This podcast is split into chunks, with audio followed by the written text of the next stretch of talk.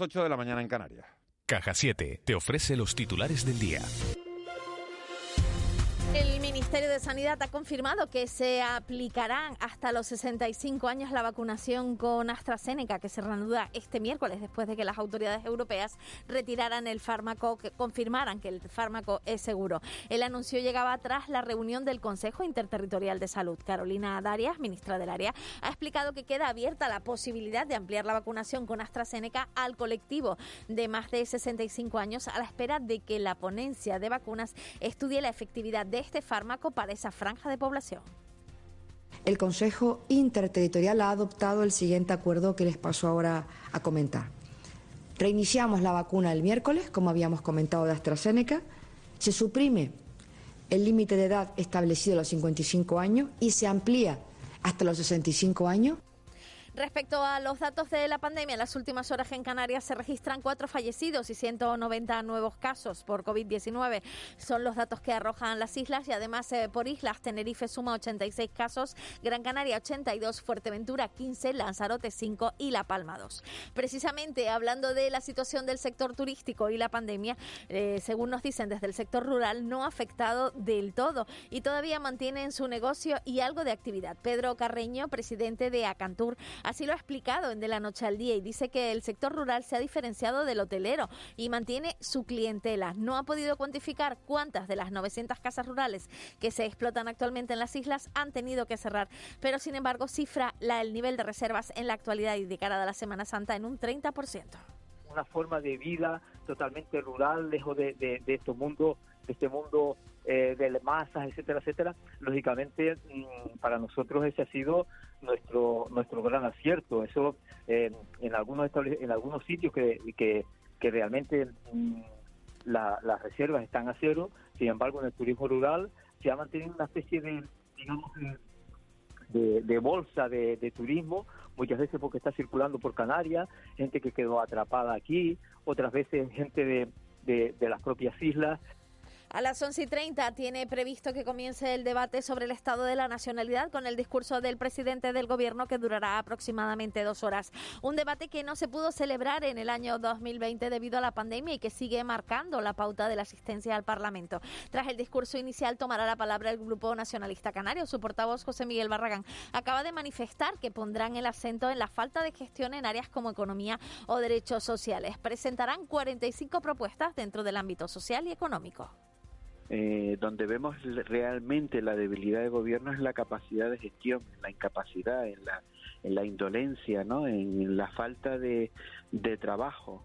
Eh, y eso es lo que trae como consecuencia que algunas cosas no estén funcionando bien en, en, departamentos muy muy concretos como puede ser transición ecológica como puede ser los derechos sociales o como puede ser eh, toda la estructura de la consejería de, de economía no por su parte, los socialistas abordarán la realidad canaria basada en paliar los efectos económicos de la crisis y la gestión de la COVID. Nira Fierro, presidenta del grupo parlamentario y, secreta y vicesecretaria del PSOE, ha explicado que el gobierno de Canarias ha estado a la altura con la ciudadanía y con las exigencias para las islas que el gobierno de Canarias ha estado a la altura, ha estado a la altura con la ciudadanía de Canarias y ha estado a la altura la exigencia de un trato diferencial de Canarias con el gobierno de España y el último ejemplo eh, son los mil millones, pero podemos hablar también de esa cláusula que se incluyó en verano del, en verano del año pasado respecto eh, a los ERTE, podemos hablar del último Consejo de Ministros eh, con la RIC, es decir, este gobierno ha demostrado no solo la gestión en tiempos de crisis, ha demostrado mantener y crear pilares sólidos en base a la investidura, cumpliendo con esos objetivos. Salir de casa con la sonrisa puesta hoy. ¿Quieres vivir la vida en plan fácil? Descubre un mundo de ventajas entrando en cajasiete.com barra en plan fácil y da el salto a Caja 7. Salta conmigo, digo salta, salta conmigo.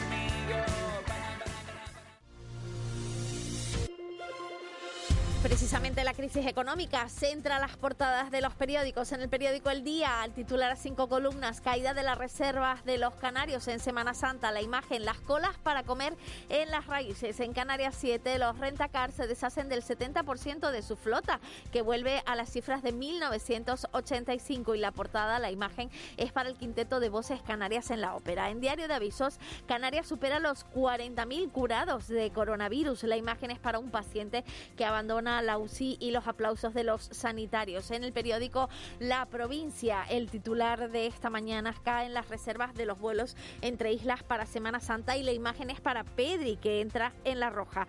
A nivel nacional, en el periódico El País, el PSOE planta a Podemos en Madrid para buscar el centro. La imagen de portada es para el artista chino Ai Weiwei, que hace declaraciones sobre China. Dice que vencen en términos estratégicos. En el periódico El Mundo, Bruselas afea que se tolere el turismo exterior y se confine a los españoles. La imagen es para Casado y Fernández Mañueco tras el fracaso de la moción de censura en Castilla y León. Y en el periódico ABC los mozos se revuelven contra el modelo policial de Esquerra Republicana y la CUP, mientras que la imagen de portada es para un grupo de menores en celdas de plástico en un centro en Texas. Biden se topa con el drama de los menores.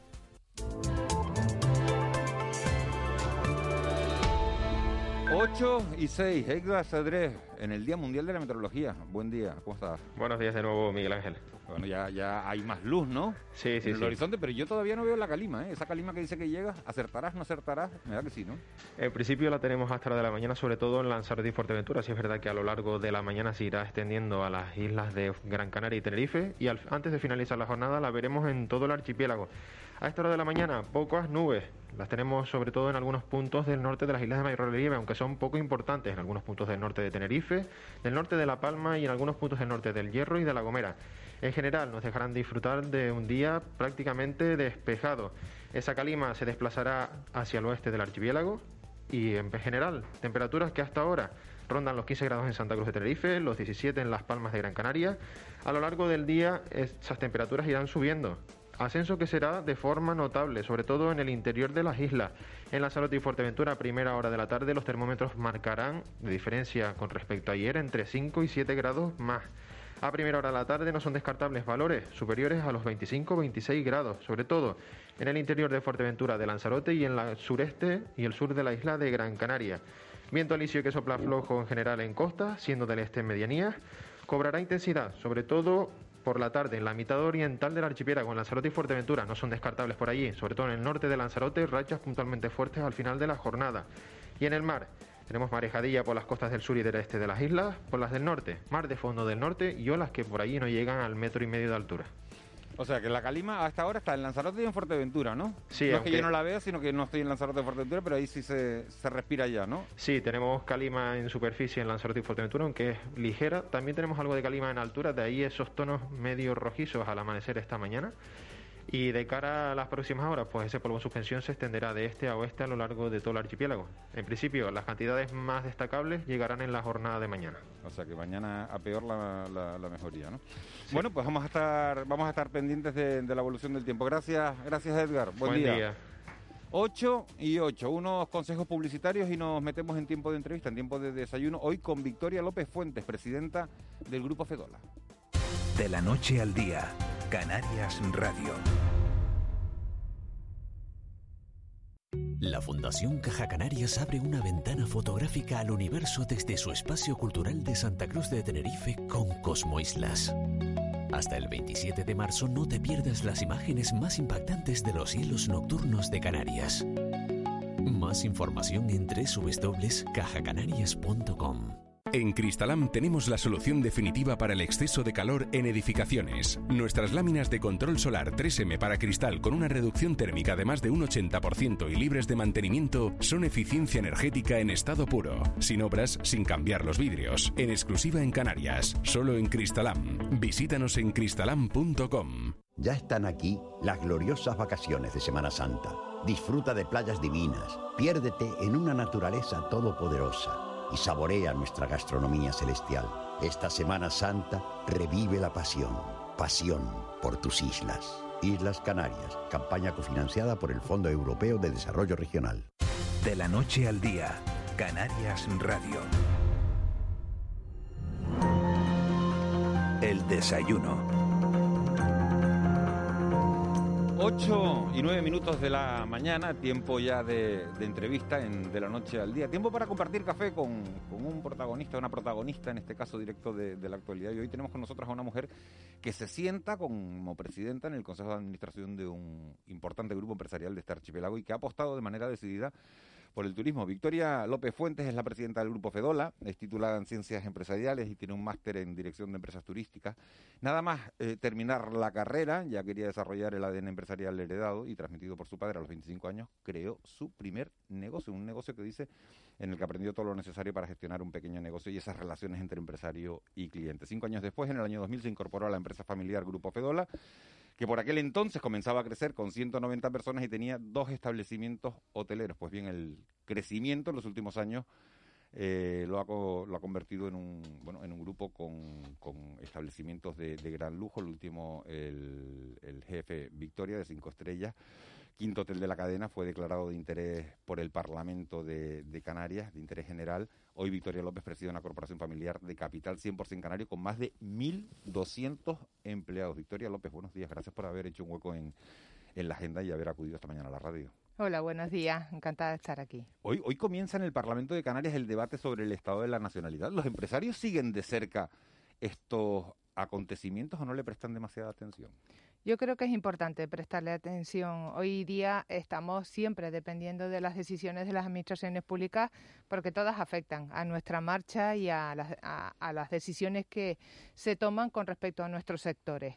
Así que sí, hay que estar atento a lo que se está hablando e incluso a la relación y a la, a la imagen que den nuestros políticos de cara también al exterior, porque eso nos afecta a nosotros. ¿Qué le gustaría a usted que saliera de ese debate? Pues un compromiso global de unión entre las fuerzas políticas. En agosto del año 2020 eh, decidimos invitar a todas las fuerzas políticas al sur de Tenerife eh, para mostrarles la crisis en la que estábamos inmersos y que no fuera solo una foto en redes sociales o, o, en los periódicos, sino que lo vieran ellos mismos en vivo y en directo. Y les invitamos a todas las fuerzas políticas porque la, la, lo único que nos importaba era la unión entre ellos, que cada partido político pusiera sobre la mesa aquellas cosas, aquellas decisiones, aquellas propuestas que fueran positivas para sacar el sector adelante y además que les pedimos ese compromiso de unión. Así que de este eh, de estos dos días que van a estar ahí debatiendo, esperemos que salga un compromiso común entre todas las fuerzas para sacar a Canarias de esta crisis tan grande en la que estamos. Seguimos hablando de, de, de turismo, eh, señora López. Estamos a las puertas de una de la Semana Santa, una Semana Santa que llega en un año prácticamente de, de cero, de cero turístico. Usted preside un grupo con 3.100 camas en este archipiélago y además forma parte de, de, la Junta Directiva de la Patronal Hotelera de Santa Cruz de Tenerife. ¿Qué perspectivas tienen ustedes para, para, para estos días?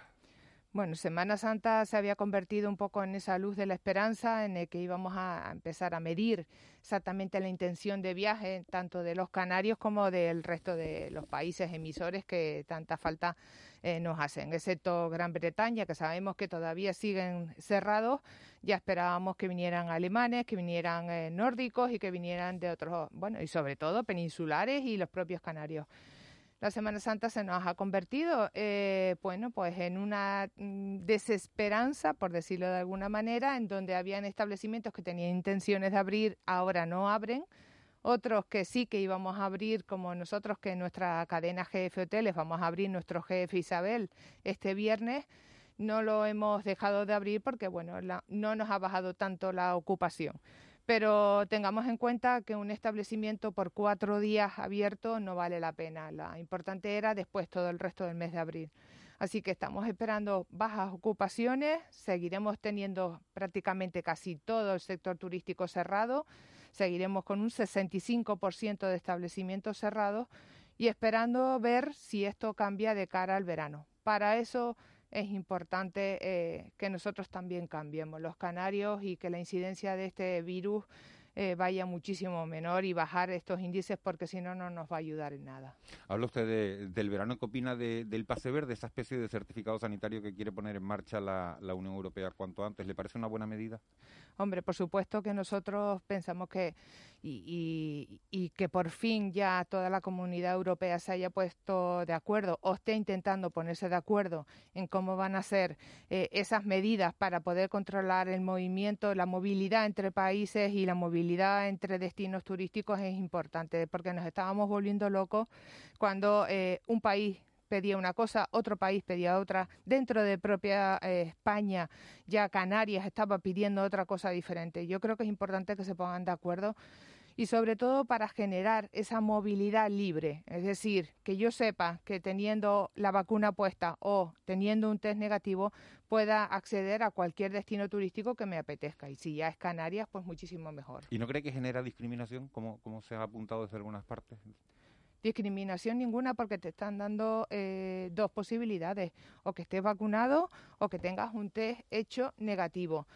Mm, ahora, habrá que leer la letra pequeña cuando ya salga realmente cómo va a ser ese pasaporte verde, cómo eh, se va a implantar, después que eh, la velocidad con la que se entreguen esos pasaportes verdes sea la velocidad que se necesita y que todo el mundo pueda también acceder.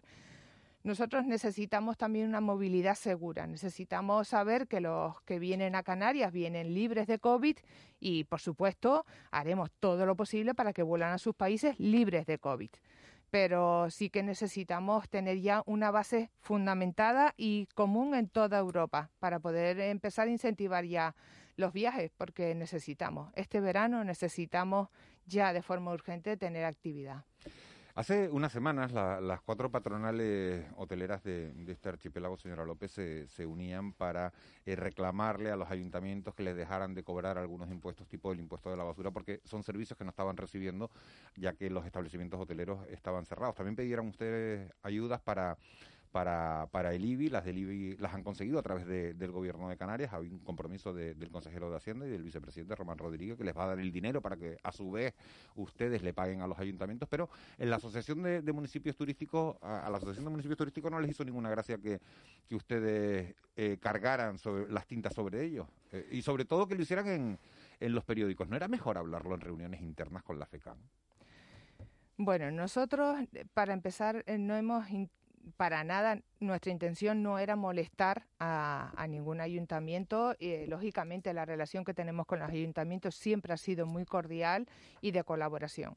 Es verdad que nosotros llevamos mucho tiempo, ya muchos meses pidiendo, eh, hemos tenido reuniones en las que le hemos pedido ese tipo de ayuda a determinados ayuntamientos, sobre todo aquellos que tienen más carga turística. Y lo que, bueno, hasta ahora lo que hemos visto es que cada uno pues tiene eh, su, digamos, no solo su disculpa, sino que, bueno, sus razones eh, y totalmente válidas. Los ayuntamientos eh, defienden que necesitan estos impuestos pues para, para, las acciones sociales. Es verdad que ahora más que nunca hay más acciones sociales, porque por desgracia hay más familias que necesitan de esa ayuda. Pero las empresas también necesitamos de esta ayuda. Eh, le dejo un dato muy concreto para, bueno, para hablar de mi casa. Jefe Hoteles tiene cuatro establecimientos en el mismo municipio turístico de Adeje y en el año 2020 dejamos un millón y medio de euros solo en tasas y en impuestos, pues como el IBI, la basura, el alcantarillado, los vados y el IAE. Un millón y medio de euros que salió de, de, una caja que ya estaba bastante tocada porque eh, toda esta crisis lo que ha traído es que las empresas que a pesar de tener un, respaldo financiero fuerte, bueno, pues nos hemos ido eh, mermando en esa caja. Por lo tanto, eh, es bueno eh, pagar por impuestos que realmente no está recibiendo ese servicio nos parecía totalmente ilógico. Nos hemos encontrado con paredes, nos hemos encontrado con una reticencia a escucharnos y a que podamos, bueno, pues ser escuchados y razonablemente comprendidos y creo que esta campaña, sin querer ofender absolutamente a nadie, ha sido necesaria para remover alguna conciencia. Siempre los ayuntamientos serán colaboradores nuestros y amigos nuestros, en cierta manera. pero también necesitamos que sean cómplices con nosotros de esta crisis en la que estamos eh, inmersos. Y solo les estamos pidiendo algo totalmente razonable. No hemos querido que se ofendan, pero es verdad que esto ha provocado que determinados ayuntamientos que hasta ahora ni se lo habían planteado ya están reaccionando, con lo cual lo hemos visto como algo positivo. Por supuesto que siempre después, cuando si volvemos a la actividad y volvemos otra vez de nuevo, ahora mismo lo único que estamos luchando es por sobrevivir, pero lucharemos por reactivarnos y después lucharemos por tener prosperidad y prosperidad significa empleo, eh, más impuestos en el municipio, ayuda a los municipios que necesiten nuestra ayuda pues para generar empleo dentro de la población. O sea, yo creo que es totalmente lógico. Cualquier persona puede entender que hemos peleado por lo nuestro porque ahora mismo no veíamos, bueno, pues yo hace más de un año que no veo pasar el camión de la basura. Entonces no es lógico que siga pagando basura, 300.000 euros de basura solo en basura que no se ha recogido, pero porque no ha hecho falta, por desgracia. Entonces, bueno, no hemos querido tener para nada ninguna polémica y no que eh, solamente era ser consciente a la población de que los ayuntamientos también pueden hacer algo para ayudar al sector turístico. Estamos hablando con Victoria López Fuentes, que es la, presidenta del grupo Fedola. Ángeles Arencibia. Eh, buenos días, señora López. Buenos mm, días. Hola. Eh, usted ha dicho a preguntas del director de este programa, de Tacuani, eh, en un momento determinado ha dicho, es necesario que también los canarios cambiemos. Eh, en referencia, pues eh, yo he entendido que es a nuestra actitud ante pues las medidas sanitarias, ¿no? Eh, ¿Usted cree que mm, hacen falta más controles, más sanciones? ¿Por qué cree que falla? ¿Por qué cree que, los contagios no se acaban de, de, controlar? ¿Por qué ahora estamos en, en, fase 3, ¿no? Tres islas del archipiélago. ¿Por qué cree usted que, que no nos entra en la cabeza la necesidad de respetar las medidas? Mire, yo creo que estamos agotados todos de, tantas restricciones y de tanta pandemia. Tenemos ganas de, salir, de divertirnos, de poder estar libremente en cualquier lugar.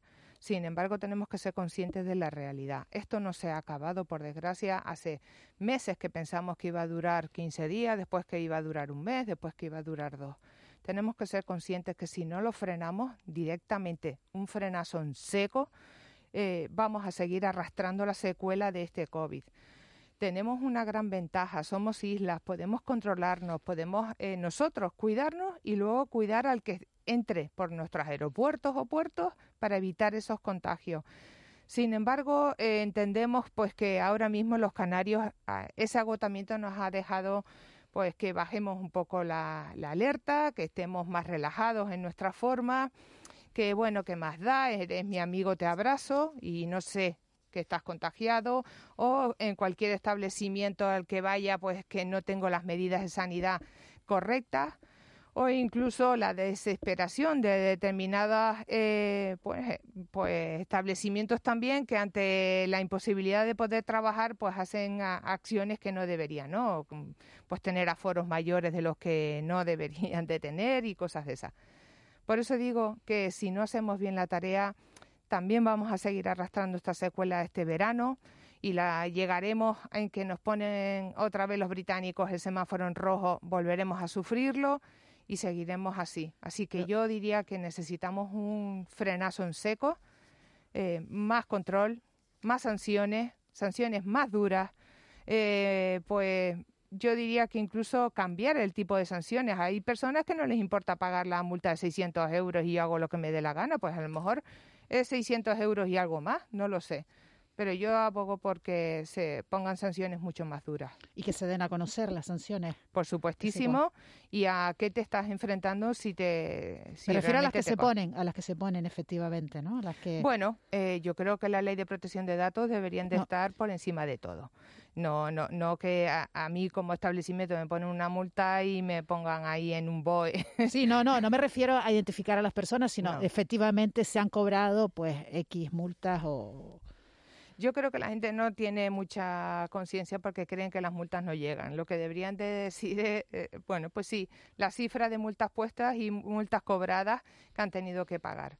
Pero sobre todo ya no tanto por la multa solo, por conciencia, ¿vale? Que también hay gente joven en la UCI, también tenemos niños, también se muere gente de 50 años como yo, que pensamos que todos estamos libres, que solo se nos van los mayores, y no es así. Estamos viendo unas nuevas cepas en las que la gente joven también y con salud y deportistas están eh, sufriendo de esta pandemia. Creo que es importante tomárselo en serio.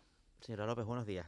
¿Qué expectativas reales tienen ustedes para el verano, teniendo en cuenta pues algunos datos recientes? Nos vamos a meter en abril ya. El gobierno alemán sigue manteniendo, como usted dice, a Canarias en, digamos, en la lista, digamos, de destinos no recomendados.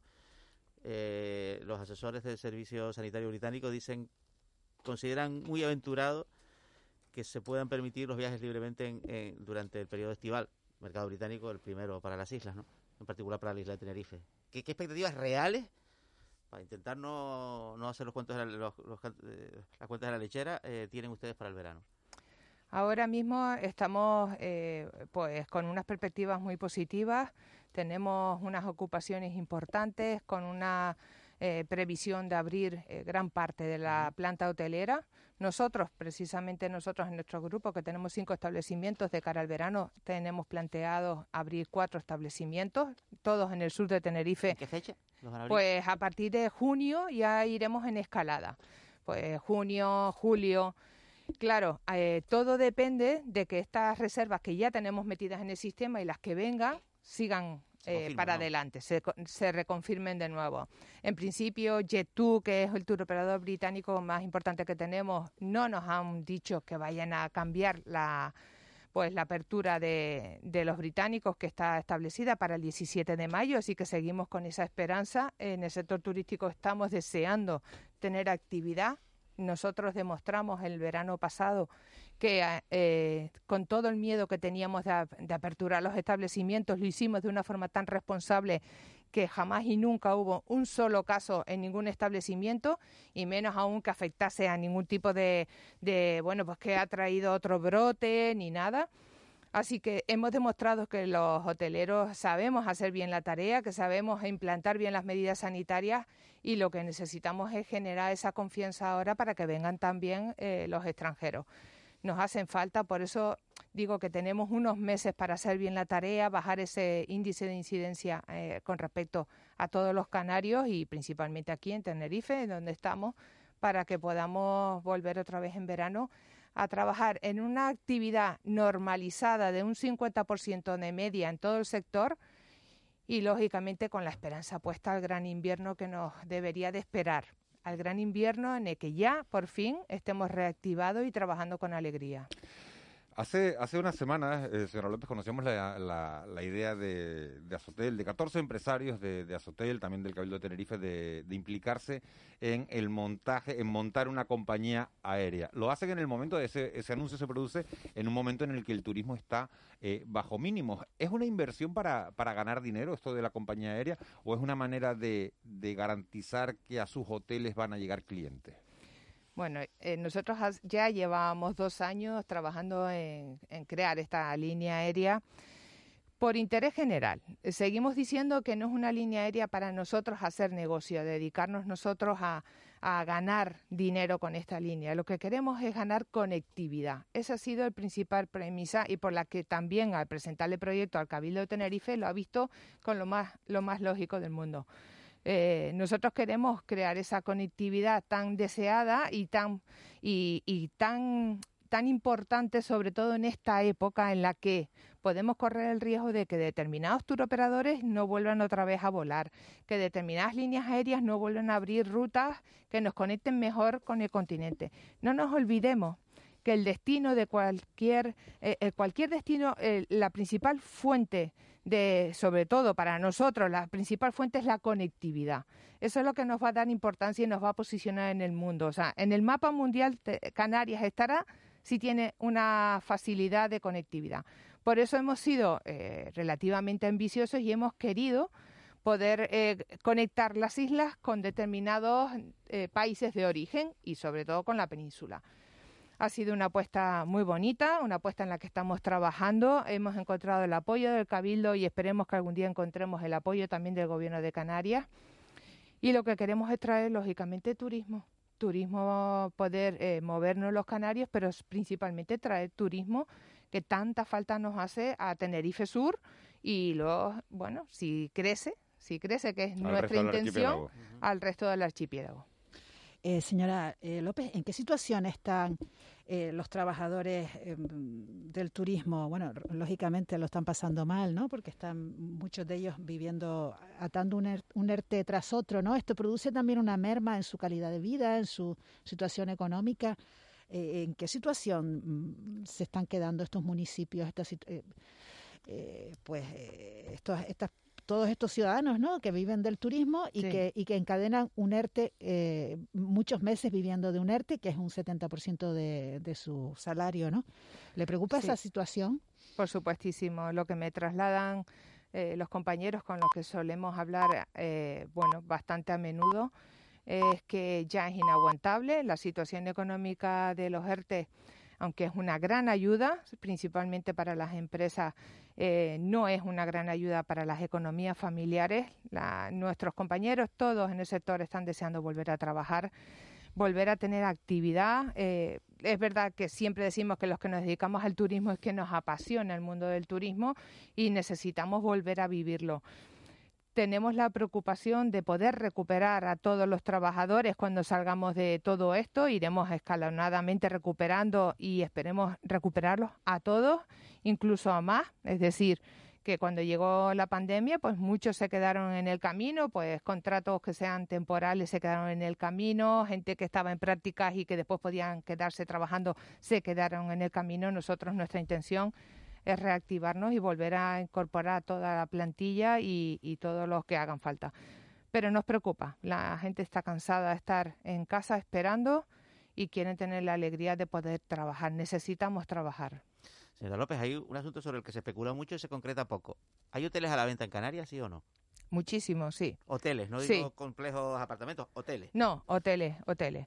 Eh, ¿Por qué están a la venta? Bueno, porque todas las empresas no han sido, eh, pues a lo mejor eh, por, por, situaciones de inversiones o por sencillamente sus cajas no tenían la solidez financiera que necesitaban.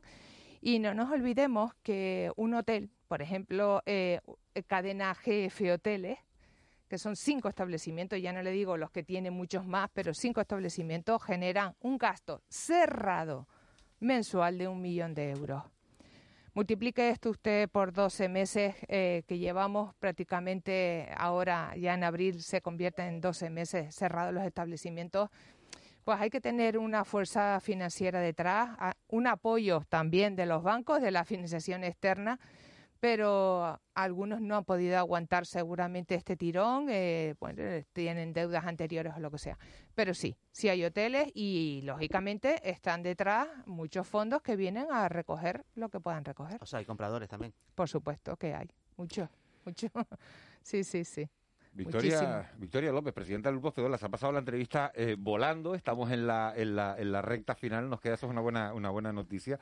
Eh, siempre se incorpora al final de esta entrevista Raúl García. Raúl, buenos días. Hola, buenos días. Miguel Victoria. intenta arrancar, intenta arrancar un, titular de alguno de los que no de los que no ha llegado, que ha dado unos cuantos esta mañana. Ha dejado buenas perlas, sí señor, así que le agradecemos la, la, presencia. Me ha asustado esa parte final de millón de euros todos los meses, o sea, hay, que tener dormidina también para poder dormir sabiendo que todos los meses hay un gasto de, un millón de euros. Pero te voy a regalar, Miguel Ángel, a ti a los oyentes y como sorpresa de, para Victoria, te voy a regalar una curiosidad que tiene la invitada de hoy y un gesto que tuvo la invitada de hoy. ¿Con quién quiere que empiece, Victoria? Con, con la curiosidad suya que usted...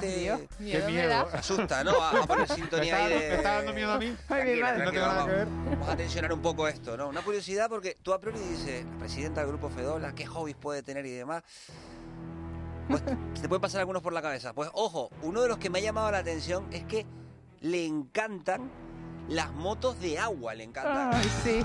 ¿Qué te parece esa, amiga? Guay, y suelta una adrenalina con esa moto. Tela, ¿eh? Y además tiene la suya, que tiene su propia moto de agua. O sea que, tengo eh, barco, tengo barco porque me, me encanta el mundo náutico. Bueno, tenemos en Grupo Fedola una empresa que se llama Nautical Priest porque un poco degenerado del vicio que tenemos la familia. Eso, un poco para saciarse, ¿no? Reconozco que me gusta la velocidad en el mar. No sé por qué en, la, en tierra soy un una viejita eh, respetando todos los semáforos, eh, pero en el mar aprieto respeto a tope y encima lo comparto con mis hijos y mi marido, así que imagínate. Tela, ¿eh? O sea, que si un día estás en el agua bañado y de repente oye, Y te pasa- puede ser te ella, pasa ¿eh? Pues sumando, puede sí, ser- Esa leyenda urbana que había de que el rey iba por, por Madrid con moto y casco, pues puede estar en el mar Canario aquí, en nuestro Pues océano, sí. pues Victoria, Con- y la vi pasar. Y con casco. Y con casco, y con casco. Vale, y luego va otra de estas. ¿Tú te acuerdas en octubre del 2019?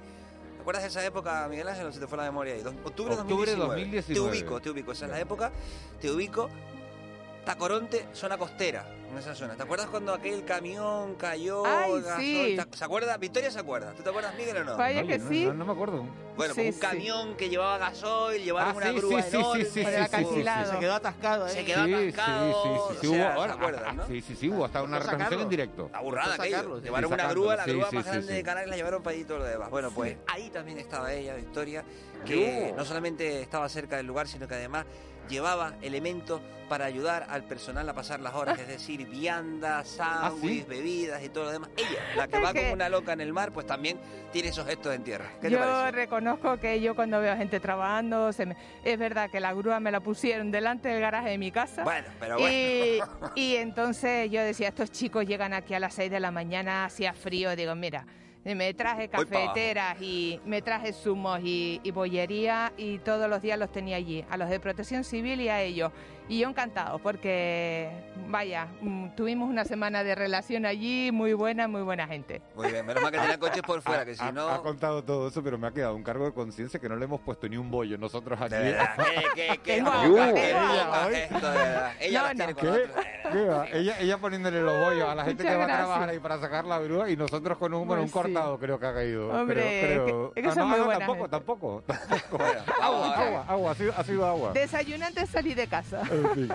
Bueno, Bueno. pues gracias por la atención, el cariño y la visita, Victoria Muchas López. ¿eh? gracias a ustedes. Feliz día, buen día. ¿eh? Gracias, Miguel, te la, te paso a ti, la, Sí, la, la conexión. Victoria, Lo- Victoria López Fuente, presidenta del Grupo Fedola. Un placer que haya venido a de la noche al día, un Muchas placer que haya, que haya visitado esta mañana lo- los estudios de Canarias Radio y toda la suerte del mundo para esta Semana Santa, para verano y para lo que queda de año. A ver si salimos ya de una vez por todas de esta pandemia. Venga, que saldremos, sí. Gracias. Buen día. Gracias, gracias a usted. 8 y 36, nos metemos en tiempo de tertulia, en tiempo de mentidero.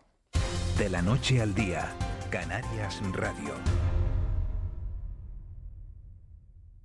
La Fundación Caja Canarias abre una ventana fotográfica al universo desde su espacio cultural de Santa Cruz de Tenerife con Cosmo Islas. Hasta el 27 de marzo no te pierdas las imágenes más impactantes de los cielos nocturnos de Canarias. Más información en www.cajacanarias.com. En Cristalam tenemos la solución definitiva para el exceso de calor en edificaciones. Nuestras láminas de control solar 3M para cristal con una reducción térmica de más de un 80% y libres de mantenimiento son eficiencia energética en estado puro, sin obras, sin cambiar los vidrios, en exclusiva en Canarias, solo en Cristalam. Visítanos en cristalam.com. El pulso a la economía de Canarias se toma en los foros Caja 7, un espacio de diálogo y debate que recorre cada mes una de las ocho islas del archipiélago. Este jueves, a las 5 de la tarde, desde Bodegas Vulcano en Lanzarote, el alcalde de Tías, José Juan Cruz Saavedra, se sienta en el foro Caja 7, Canarias Radio. Contamos la vida. Ya están aquí las gloriosas vacaciones de Semana Santa. Disfruta de playas divinas, piérdete en una naturaleza todopoderosa y saborea nuestra gastronomía celestial. Esta Semana Santa revive la pasión, pasión por tus islas. Islas Canarias, campaña cofinanciada por el Fondo Europeo de Desarrollo Regional. La Fundación Caja Canarias abre una ventana fotográfica al universo desde su espacio cultural de Santa Cruz de Tenerife con Cosmo Islas. Hasta el 27 de marzo no te pierdas las imágenes más impactantes de los cielos nocturnos de Canarias. Más información en www.cajacanarias.com. Esta Semana Santa, ven a La Palma. Disfruta de toda una aventura en sus paisajes, sus bosques, volcanes, sus playas y piscinas naturales, su cielo estrellado. La Palma, con su rica gastronomía, su arquitectura, sus tradiciones, sus gentes. Esta Semana Santa, la Isla Bonita te espera. De la noche al día, Canarias Radio. El mentidero. Tiempo ya de tertulia, 8 y 38. En Canarias Radio siguen con nosotros Juan Betancourt y Ángeles Arencibia y se incorporan Bernardo Sagastume. Buenos días, Bernardo. Hola, buenos días, ¿cómo están? Muy bien. Y Manu Ribeiro, buenos días. Buenos días. En Lanzarote, ¿no? En Lanzarote, sí, señor. ¿En fase? ¿Qué fase? Fase 2. Fase 2. y, y, y ahora ya, desde, desde ayer por la tarde, ya se puede ir a la graciosa desde Lanzarote sin test negativo. O sea, sin, sin presentar un test, porque el, el gobierno había dicho el, el domingo que incluso los vecinos de Teguise, que son del mismo municipio que los residentes de la Graciosa, tenían que llevar su test negativo en la boca. Pero ha rectificado, no es que se haya, Ha rectificado. enten- no es que se haya entendido mal la decisión, que Juan No, Manuel no, no, lo explicaba antes. Y se formó un chocho de tal calibre, ¿no? Perdón por la expresión. Es, Sí, es- es que es normal, quiero decir, eh, epidemiológicamente es la misma isla, aunque esté en el Estatuto de Autonomía como la octava isla poblada de Canarias, administrativamente sigue siendo un territorio dependiente de Lanzarote y del municipio y ayuntamiento de Teguise, con lo cual era un sinsentido que la gente de Teguise que tenga casa que, te- que tenga casa en la Graciosa, pero no es residente en la Graciosa, tuviese que llevar una, una sobre todo, sobre por el y sobre todo por, Claro. por el volumen de por el volumen no de, de, de población también es, es razonable no que es que es totalmente controlado no también por eso Sí, ¿no? además es que ahora mismo no hay, eh, que salvo eh, error o omisión involuntaria, no hay ningún caso activo en la graciosa y los casos eh, en Teguise tampoco son elevados. Quiero decir que no tenía sentido desde el punto de vista epidemiológico y administrativo menos todavía porque aunque sea aunque sea otra isla, aunque sea otra isla es del mismo territorio. Manu Ribeiro, ¿qué esperas del debate del Estado de la Nacionalidad que empieza hoy en el Parlamento? Bueno, pues eh, un cierre de filas, obviamente, del- de los miembros del gobierno, de los partidos del, gobierno, una visión eh, de- del equipo de Ángel Víctor Torres, eh, no diría triunfalista, pero sí muy, eh, muy eh, convencida de que han hecho lo correcto en- durante la pandemia, aunque es una percepción subjetiva, obviamente, una opinión.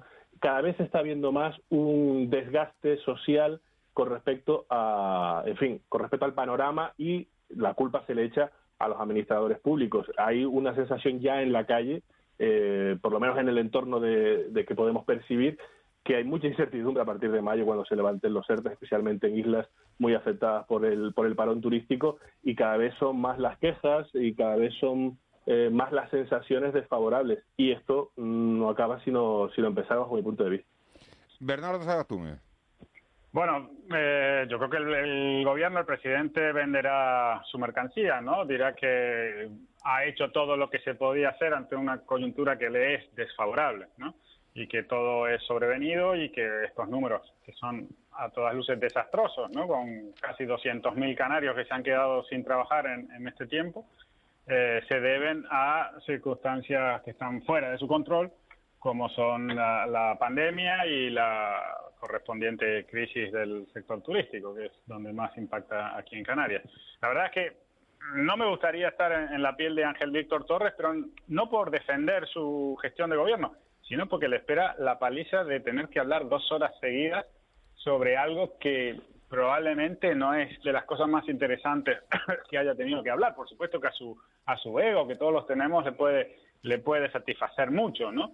Pero eh, en general, y somos periodistas, ¿y qué le vamos a hacer?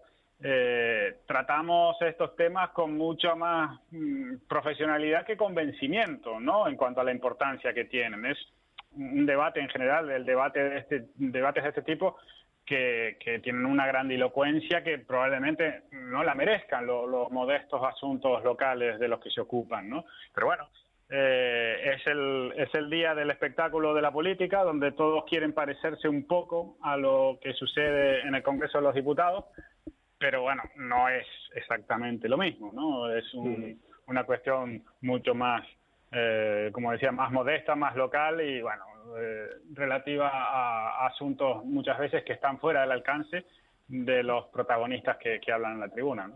Hablábamos Fíjate- esta mañana de... eh, Perdón, Ángeles. Sí, no, que, que simplemente añadir que lo, lo que ha dicho hace unos instantes eh, la presidenta de- del Grupo Fedrola, ¿no?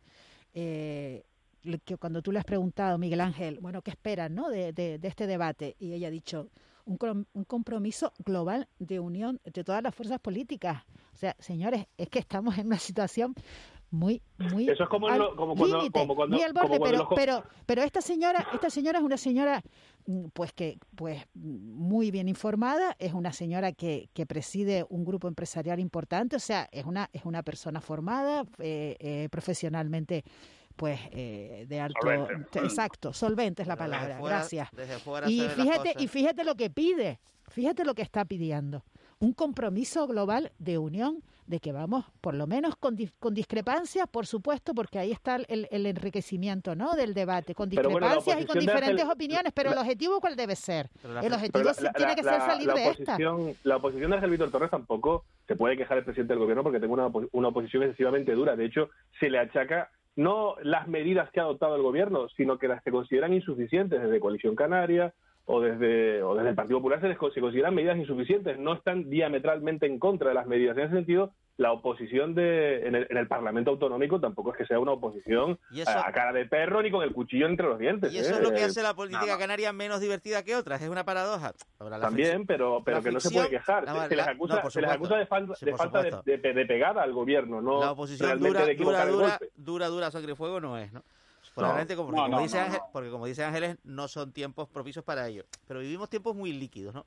Ha dicho Manu una cosa antes que a mí me llama la atención, y es que es verdad que hay un cansancio evidente y al final el cansancio se acaba atribuyendo a los gobernantes. Y eso es, es inevitable y el que ha sido gobernante lo sabe, ¿no?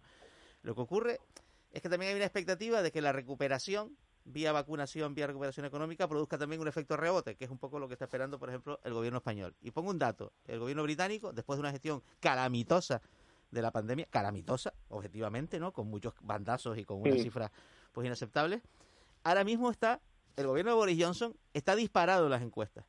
¿Por qué? Porque ahí el proceso de vacunación está yendo muy bien. O por lo menos los británicos tienen la impresión de que desde luego van Y porque mucho tienen más... una hoja de ruta, de que van tienen mucho más ruta. Rápido, Madrid, ¿y cómo van- te explicas lo de Madrid? Que Isabel Díaz de Ayuso tenga este esta buena perspectiva en las Bueno, encuestas y en realmente realmente los datos los Sí. datos de Madrid son muy malos. Sí, pero se ha convertido en la heroína de los, del sector de la restauración y de los autónomos y más, que Madrid tiene mucho peso. Y los de, de los 200 y pica fiestas eh, eh, de los fines de semana, ¿no? Porque a mí la imagen, la imagen esta de los de los, De los que vienen de fuera. de los que vienen a pasar el fin de semana a la Libertad de Madrid, Las capadas, sí, sí. a, a tomar las copas allí y tal, me, me parece me parece escandalosa. ¿eh? Vivimos tiempos muy líquidos, ¿no? Eh, yo creo que en todos los aspectos y en el político también, donde las oscilaciones en, en, en los niveles de respaldo de los gobiernos son varían en meses. Lo que, lo que a mí me llama un poco la atención, y retomando, y creo que algo que te insinuaste, Juanma, pero no terminaste de redondear, si me permites completarte, eh, es que eh, después de tantos y tantos años de dominio de coalición canaria de la política regional, ahora hay un gobierno de otro signo, ¿no? Por fin, dirán algunos, y sin embargo no parece haber tanta resistencia, digamos, del statu quo como podríamos haber pensado, ¿no? A eso creo que, que apuntabas, me ¿A qué, parece. llamas el, a qué llamas el statu quo?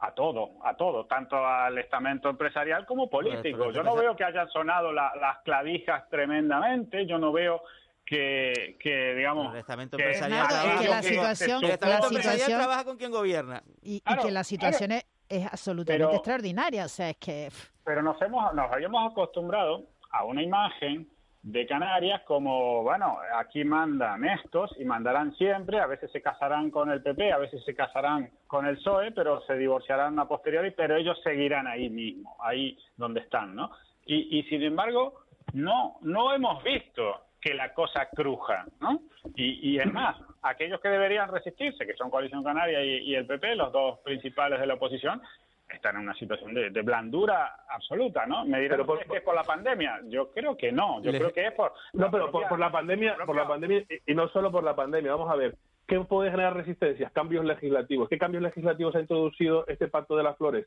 Poco o ninguno. Una ley que afecta mucho en Canarias, la ley del suelo, ¿nos ha tocado? Nos ha tocado, es lo que puede generar resistencia en sectores empresariales con intereses ser, urbanísticos. Sí. Es decir, legislativamente este gobierno no se ha diferenciado mucho. Iban ya casi dos años de legislatura del anterior eh, gobierno de la comunidad autónoma, con lo cual esa inercia es lógico que no genere resistencias, ¿no? Bajo mi punto de vista, claro. Manu Ribeiro, te quiero tocar un tema que publicas que publicaste ayer en, en tu periódico, Diario de, de- de Fuerteventura, y es que se le ha abierto juicio oral a, a- a Blas Acosta. ¿El juicio oral estaba abierto ya? ¿No está abierto? ¿Blas Acosta ver, estaba- recurrido?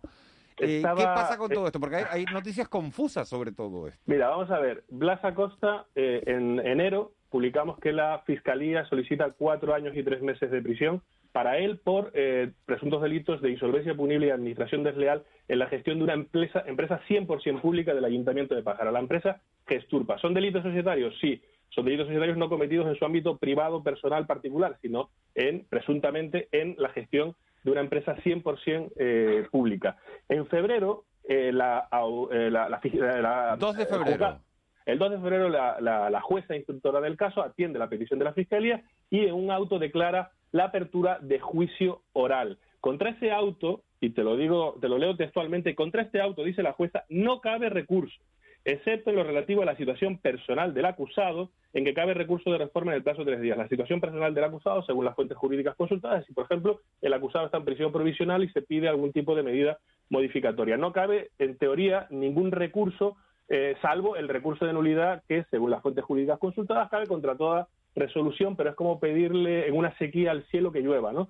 Eh, Tiene poca virtualidad. Y la semana pasada, el miércoles de la semana pasada, esta misma jueza instructora coge toda la causa, incluido el escrito de defensa de Blas Acosta Cabrera, y lo envía al juzgado de lo penal que por turno corresponda, que en Fuerteventura solamente puede ser uno, que es el juzgado de lo penal número dos, porque no hay más eh, órganos eh, de lo penal en, en la isla.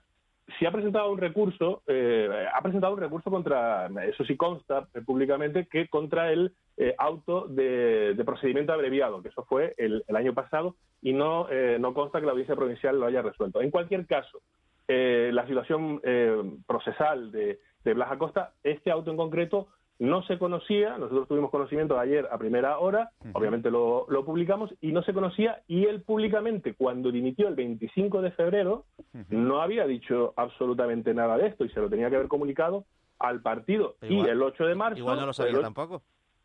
¿Quién no lo sabía? El afectado. El, el acusado. Es difícil de creer porque la semana pasada su representación legal presentó su escrito de defensa y en el auto de apertura de juicio oral la jueza le da un plazo de 10 días para que presente el escrito de defensa. Para presentar el escrito de defensa Tienes tiene que, ser- conocer que ser que se le ha abierto juicio oral, porque si no, no lo puede presentar. Entonces, En fin. en tu opinión, es que sí hay juicio oral abierto.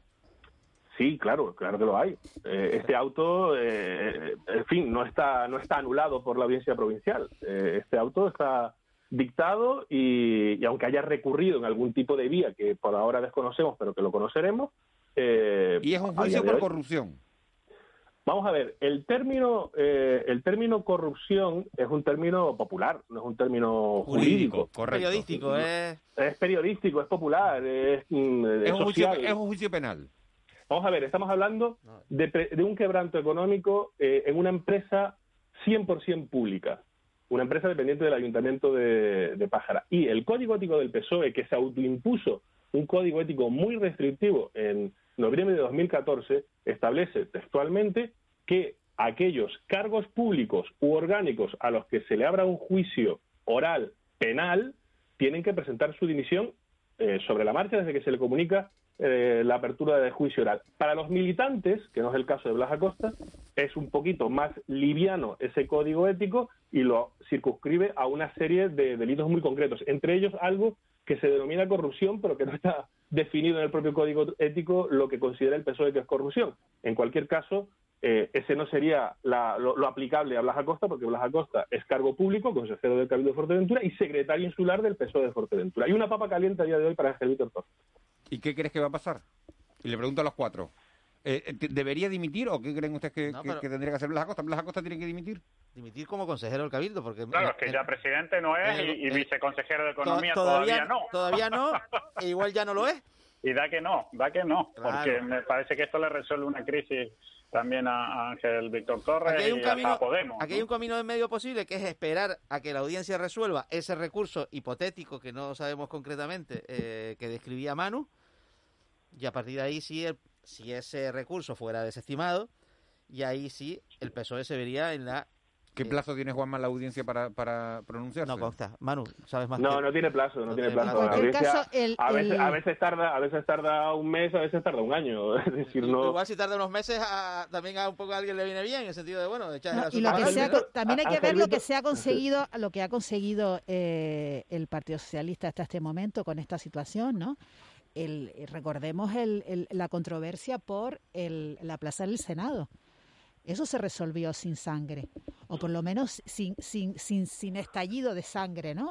O sea, consiguió la, la promesa de nombrarlo viceconsejero eh, le echó una patada para adelante al problema, ¿no? Pero luego no lo nombraron. no, no lo han nombrado, no lo han nombrado, pero el, ha sido una promesa que liberó aquel aquel cortocircuito que había, ¿no? Mm. Con la plaza del Senado, ahí se avanzó. Ahora, bueno, mm, aquí no, lo que perdona un momento, lo, lo que estamos lo que estamos hablando constantemente eh, en estas tertulias y en estas estas mañanitas de radio que la, la, evolución de la realidad es tan, de la actualidad es tan acelerada que una, eh, un tema que hoy nos parece súper importante mañana es desbancado por otro, ¿no? Entonces la mm. táctica de dejar pasar el tiempo y esperar a que las cosas se enfríen tampoco es mala táctica, ¿no? Hay una fecha eh, esta semana que es el viernes. El viernes hay pleno ordinario en el Cabildo de Fuerteventura. Si Blas Acosta pudiera ceder al gobierno eh, todavía, tendría que presentar su dimisión antes del pleno y ratificar su renuncia a su acta de consejero en el Cabildo de Fuerteventura este, este viernes. En cualquier caso, por el sistema que ha eh, instaurado Ángel Víctor Torres, de gestión incluso del propio gobierno, donde ha cedido, entre comillas, la delegación de la, del propio gobierno regional en, islas, por ejemplo, en Fuerteventura a Blas Acosta, en Lanzarote a Dolores Corujo, eh, es decir, han sido sus ojos y sus oídos en estos dos años de, mandato. Apenas constan un par de, visitas del presidente del gobierno a Lanzarote, salvo eh, para una vez que vino el rey eh, a principio de mandato y un par de veces que vino Pedro Sánchez, en Fuerteventura de pasada un domingo por la tarde y poquito más. Quiero decir, el propio sistema de delegación del poder autonómico en el presidente de Cabildo al final ha eh, generado pues un problema añadido para el gobierno y para el liderazgo interno del propio Ángel Víctor Torres, interno dentro del PSOE y también eh, como líder del gobierno de Canarias. Eso no es nuevo, Pero mira, la razón, la razón de que... Pero mira, pero mira Juanma, el peso de los predios insulares en la política canaria está más que asentado. Pero mira, eh, mira, los anteriores presidentes, Paulino Rivero cada dos semanas estaba en Lanzarote, cada dos semanas en Fuerteventura, conocía absolutamente todo, conocía los, eh, los problemas ciudadanos, los colectivos, se reunía con todo el mundo, Fernando Clavijo en menor medida, pero también tenía una, un mayor conocimiento de, lo, de, la realidad insular porque lo veía en sus propios, eh, con sus propios ojos, y en cambio Ángel Víctor Torres ha delegado esa, eh, esa función. ¿Esa función? importante que es patearse el archipiélago. los presidentes de coalición, cuando iban a Lanzarote, se reunían con Mario Cabrera, con Pedro Sanginés, con los líderes que eran presidente del Cabildo. Pero Manu, la dimisión, la dimisión como consejero del Cabildo es la razón que nos ha dado el gobierno para decir por qué no se ha nombrado eh, ya eh, como viceconsejero hay a Blas Acosta, hay, ¿no? hay un acuerdo para ganar ese tiempo. Hay un acuerdo para ganar ese tiempo. Hay un acuerdo tácito. Hay un acuerdo tácito, entre Ángel Víctor y Blas Acosta. lo que dice Manu, si Blas Acosta no dimite como, como consejero del Cabildo, ya sabemos que no será nombrado viceconsejero del gobierno. Efectivamente. Una cosa lleva a la otra. A, día de hoy, a día de hoy, a esta hora de hoy, no ha presentado su dimisión, por lo menos que haya trascendido. Pero según el código ético, debería dimitir.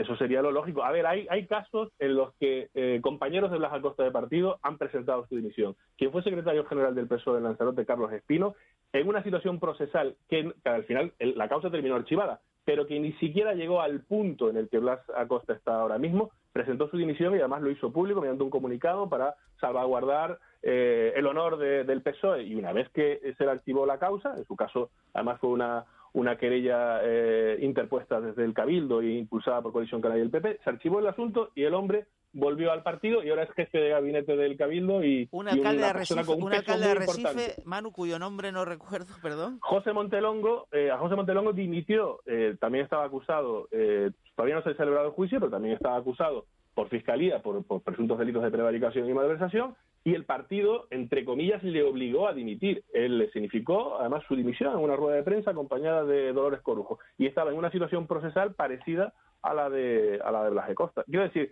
que al final cuando tú estableces la vara de medir, el PSOE la ha puesto muy rígida, pasan estas cosas. Que cuando te quieres saltar la vara, pues, pues se nota mucho. Bueno, ¿la información que publicaste ayer le ha hecho un favor a Ángel Víctor, sí o no?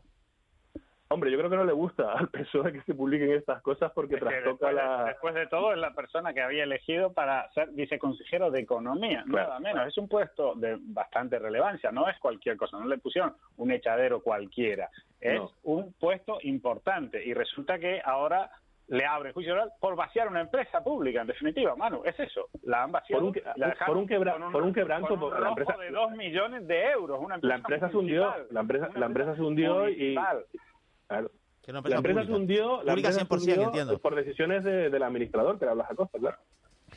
Bueno, le- les cuento una noticia que me da mi compañera Noemí Galván. Eh, había pedido a la mesa del Parlamento que, bueno, que no acudieran muchos diputados a- al, al Parlamento, ¿no? Para, para mantener las medidas COVID. Bueno, pues del Grupo Nacionalista van 15 de 20. De Nueva Canaria, todos, los cuatro. Eh, bueno, Pues que digan que son... que- Pues bonito mira, ejemplo, ¿no? Que digan que son convivientes. pero se van a, se van, se van a reunir en la... eh, y del Grupo Socialista han confirmado que van todos y que se reúnen en la Sala Europa. Bueno, pues Ah, nada. que son convivientes. Pues esto es lo que esto es lo que hay. Vamos a ver el debate sobre el estado de la nacionalidad, discurso del presidente, once y media y después por la tarde reacciones de los grupos parlamentarios y por la tarde intervienen ya el resto de, de grupos de la cámara. Creo que empiezan los grupos de la, de la oposición. Juan Betancourt, muchas gracias. Nada, hasta mañana. Ángeles Arencibia, un placer. Estaremos atentos al debate. Venga, hasta mañana. Manu, Manu Ribeiro, Bernardo. Sagastume, un placer. Llegan, Un abrazo, hasta luego. Un abrazo. Llegan las noticias a las 9 con Víctor Hugo Pérez.